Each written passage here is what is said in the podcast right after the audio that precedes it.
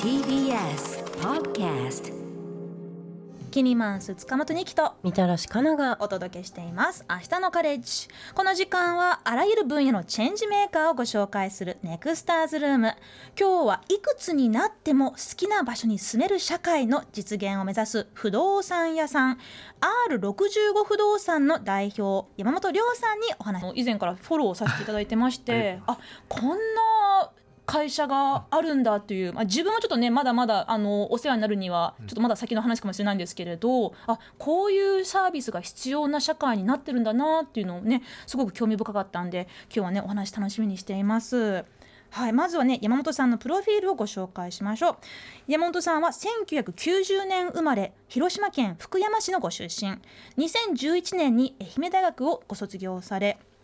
2012年に愛媛大学をご卒業され愛媛県内の不動産会社に就職されました、えーその後退職され2016年に株式会社 R65 を設立され R65 不動産を運営されています。はいまあ、早速なんですけどこの R65 不動産というのはどういう会社なのか、えー教えてください。はい、R65 不動産というのは65歳以上の方を専門にした不動産会社です。はい。でそこの年齢、まあ、制限というものはなぜあるんでしょうか、はい、えっと65歳以上の方って、まあ、ご存知の方もいらっしゃるとは思うんですけれどもなかなか賃貸住宅を借りにくかったっていうことが、あのはい、不動産会社に勤めていた時に分かってはい。あのそれからあこういう会社をちょっとやってみようということで65歳以上の方に限定してうん。あの不動産のあのサービスを作ったというところになります。なんでそんな65歳という年齢の区切りでうん。賃貸探すのが難しくなっちゃうんですか、まあ、例えばなんですけどなんか孤独死とかはい。認知症とか、あとはまあ僕自身も不動産屋だったんで分かるんですけどあの不動産会社の方が高齢の方に貸したことがない。高齢者とか65歳以上の方にあのお部屋を貸したことがないっていうことが結構あったので、うんなかなか借りにくいんだなということに気づきました。なんて言ったらノウノウハウがないというか、うん。はい。なんかそのい今までっていうかそのそれまでの不動産の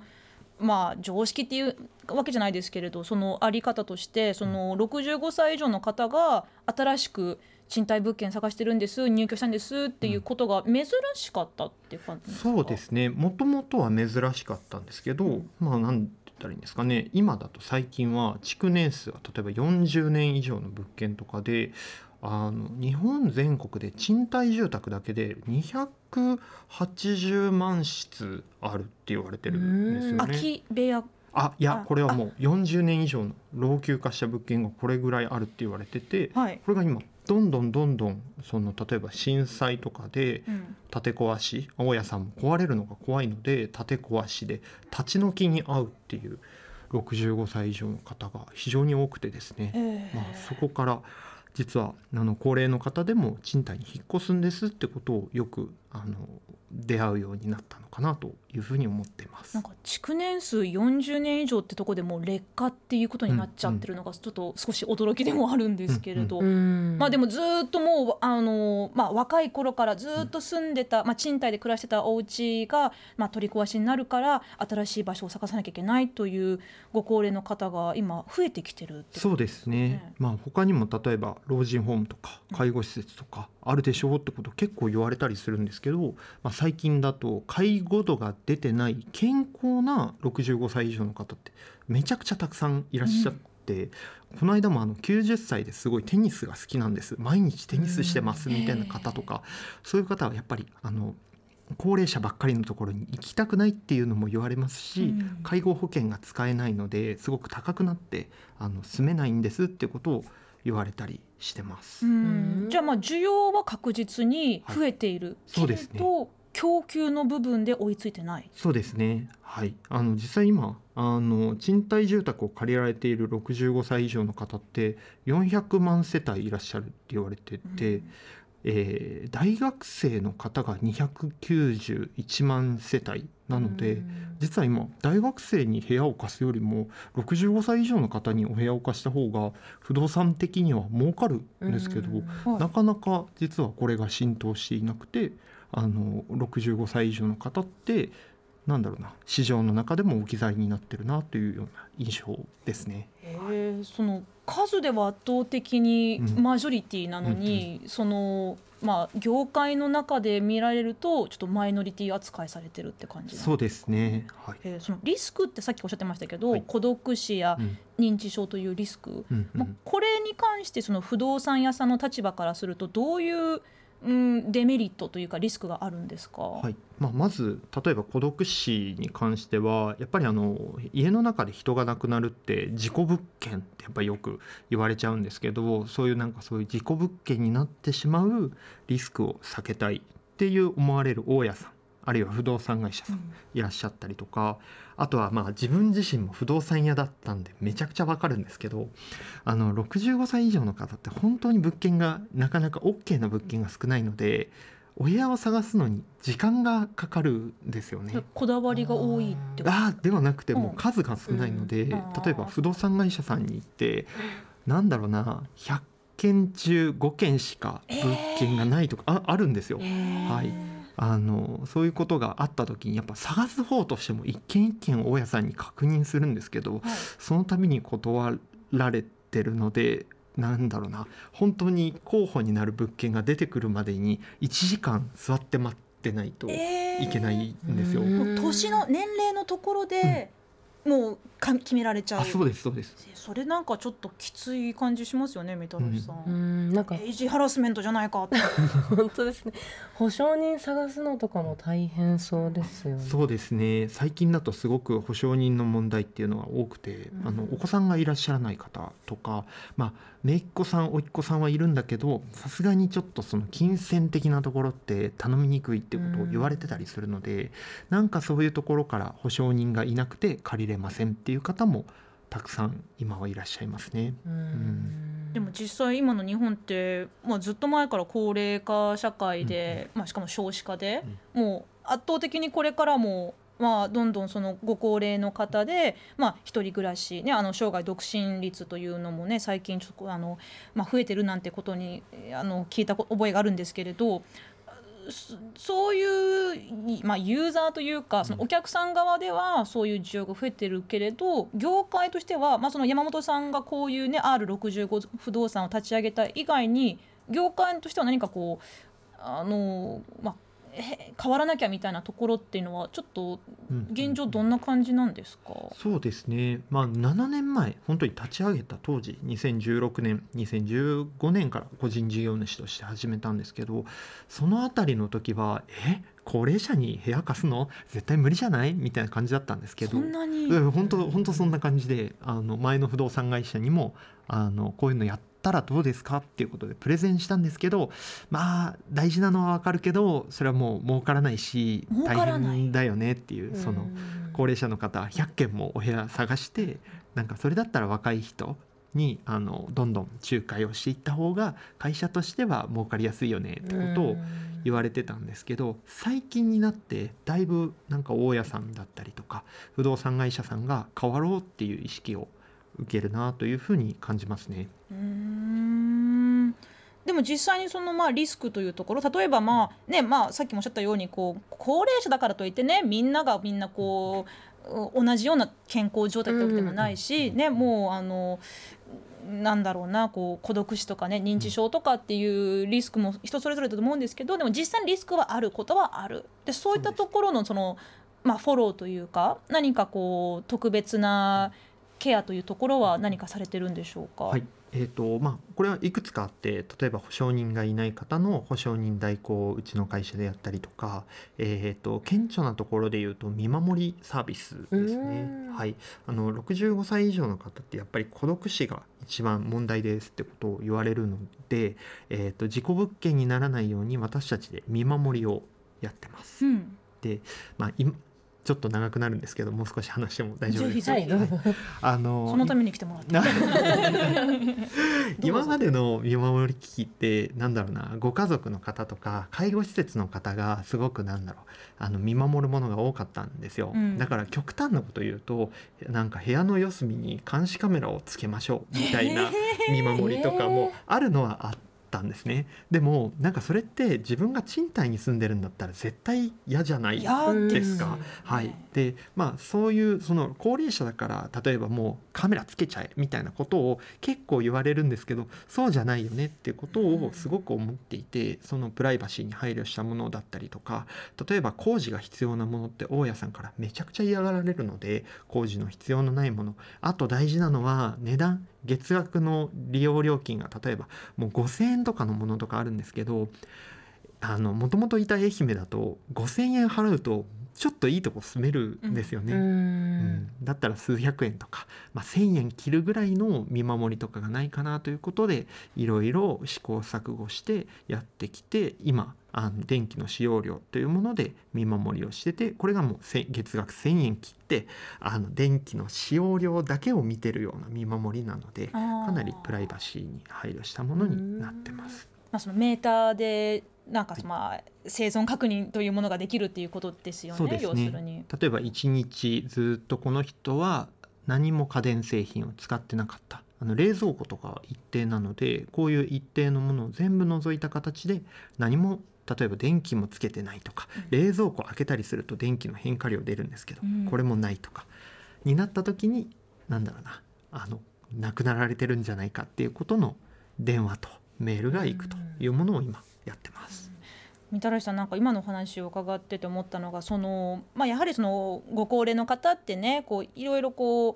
まあ、特別な配慮というものが必要な方が多いでもだからといって配慮しますよケアしますよってところでその人のこう、まあ、プライバシーとか尊厳っていうところも考えなきゃいけないとなると結構そのサービスを提供する側としてもバランスって難しいんですかねって思ったんそうでですね。やっぱり日本はあどうしてもその地域医療がまだまだこう先進国の他の国よりも遅れていたりとかするところもあると思うのすで、ね。まあ、そうやってそのお家で在宅でそのケアを受けるっていうところがなんか根付いていない層の方もいっぱいいたりとかするからこそ、まあ、こういったサービスの中でケアしていかなきゃいけないっていうところはあるんじゃないかなとは思いますね。うん、でも実際にねその、まあ、ビジネスとしてもそしてまあなんかこう社会としても、ね、6 65歳以上の方でも、うん。あの好きな条件で選べてうん。好きな場所に住めるっていうところがもっともっとあるあるべきだと思うんですけど、実際にそのビジネスとしてその65歳以上の方を専門に扱うメリットというのはちょっとどんなものか教えてもらっていいですか、はいまあ、メリットという言い方からちょっと外れてしまうかもしれないんですけどやはりもともと僕が不動産会社にいた時ってなんか若い人をなるべく早くあの決めるみたいなことがあの業界としてはあったんですけど最近すごく思ってるのって65歳以上の方って、まあ、確かに手間はちょっとかかるんですけど一回入居してもらえるとすごく長く住んでいただけるってことだったりとかあとはなんか賃貸住宅って駅から遠い物件とか、うん。築年数の古い物件とかあとはなんだろうな2階うんもう1階の物件は絶対に嫌ですって言われる方結構多いんですけど、うん。実は65歳以上の方って、まあ、駅から遠くてもバスがあればいいですよとかうん。例えば築年数が古くてもこの間言われたのが「いやこれ全然私の息子より若いから大丈夫」って言われたりとか。はい、はい、そうですそうです。だから最新の設備まではいらないんですけど、うんもう小綺麗になってればいいですとあと耐震性とかですね。あのがあればいいですとか。あとはあの1階のお部屋、まあ、日当たりが悪いとか防犯がっていう話が出るのは出るんですけどそれでもやっぱり階段で2階に上がるよりは1階の方が全然いいわってことを言っていただけることが多いですね。はい、実際にあの R65 不動産のホームページをねちょっと見させてもらいますと、もう本当にこう幅広い物件をまあ紹介されててもうあのーまあなんていうのかなその風呂なしアパートも木造の風呂なしアパートでこう2万円以下で、えー家賃っていうところもあればまあ十数万円するうーんなんか賃あ新しめの賃貸マンションとかもご紹介されてますけどすごくこう幅広い物件をねいっぱい取り扱ってますけど利用者さんの方はどういった感じの方が多いですか、もうバラバラですね、例えばまあ先ほど2万円ぐらいっていう話で出てましたけど、まあ、これあの東京都内に限らず今日本全国いろんなところで増えてきてるところなので例えばそうですね地方で2万円っていうとかなりまあそれでも安い部類にはなるんですけど、うん。あの安いところにとにかく安いところに住みたい方もいらっしゃればもう本当に何だろうな企業の役員をしてましたとか、うんあのそうですねこの間来られた方はあの開業医さんですね、うん。あのお医者さん関係の方でもうすごく資産もあってでももう持ち家を維持するのが面倒なので賃貸に住み替えたいって言われててですけど、うん、そうですね。結構バラバラですね、まあ、共通するのは皆さんお元気で自分がまだまだ自立した暮らしをあの送りたいって言われる方が多いですね。うーん。ね、でもなんかもう私がね、まあ、こういったサービスにお世話になる日もねいつか来るか分かりませんけれどやっぱりなんか今の自分がねこう例えば日当たり良好なとこがいいとか、うん。うんできればベラベランダに出てちょっとこうなんか景色がなんか見れたらいいなとかそういうこうワクワクしながらあの物件探しをするっていうのがすごく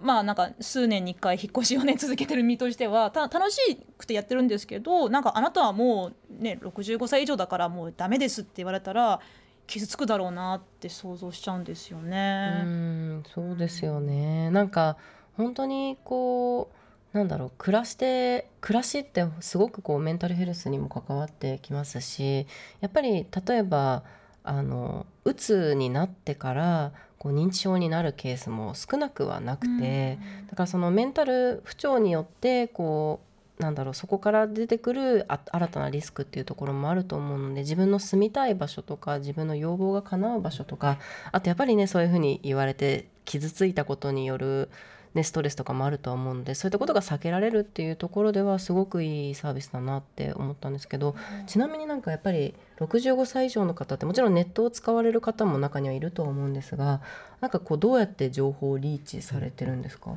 あここはでも僕らもかなり苦労してるところで、例えばインターネットで見ましたっていう方もいらっしゃれば、うん。あの友人に聞きましたとかですね、へー。最近面白かったのはあの同業他社さん不動産会社さんがうちでは紹介できないんだけどこういうのあるよっていうのを教えてくださったりとか、あとは行政の窓口でご紹介をいただくってことも最近ちらほら増えてきましたので、まあ、結構人づてにご紹介ご紹介っていうところで広がっていってるところなのかなというふうに感じますね。はい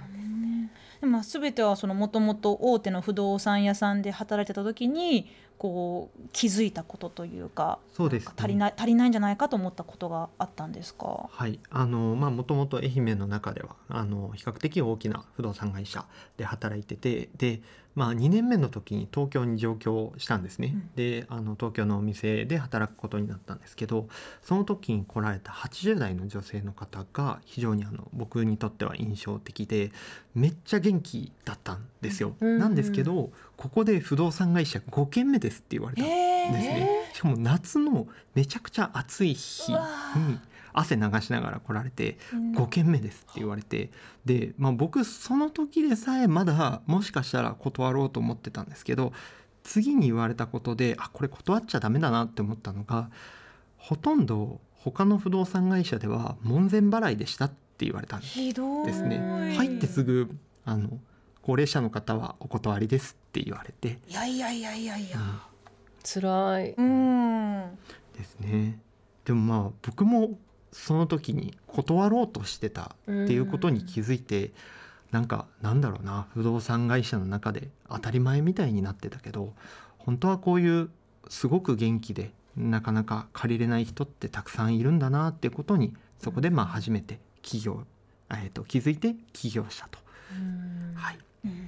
でまあそこからねこう周りの同業者の方からも「いやそんなのむ無理だよ」って言われながらも、まあ、立ち上げた R65 不動産ですけれど、まあ、現在え全国でこう協力をしてくれてる不動産会社さんは、えー40社ぐらい。はい。だけどこれをどんどんもっともっと拡大していきたいということだそうですね。はいそうですねあの協力してくださる不動産会社さんは40社いらっしゃるんですけど日本全国の不動産業と言われてる方って大体13万社ぐらいあるんですね。なので、まあ、ここの比率から考えてみると最終的には協力してくれる不動産会社を6,000社にまで拡大することができたらなんだろう私たちが R65 だみたいなことをあえて言わなくても65歳以上の方でも借りることが普通になってなんなら R65 不動産がいらなくなっても大丈夫な世の中になるんじゃないかなっていうことを今思っていますうね。ん13万もある会社のうち6,000社まで協力してくれる会社を広げたいっていうのもなんか全体からするとまだまだもものすごく少数だけれどでもそれぐらいになったら、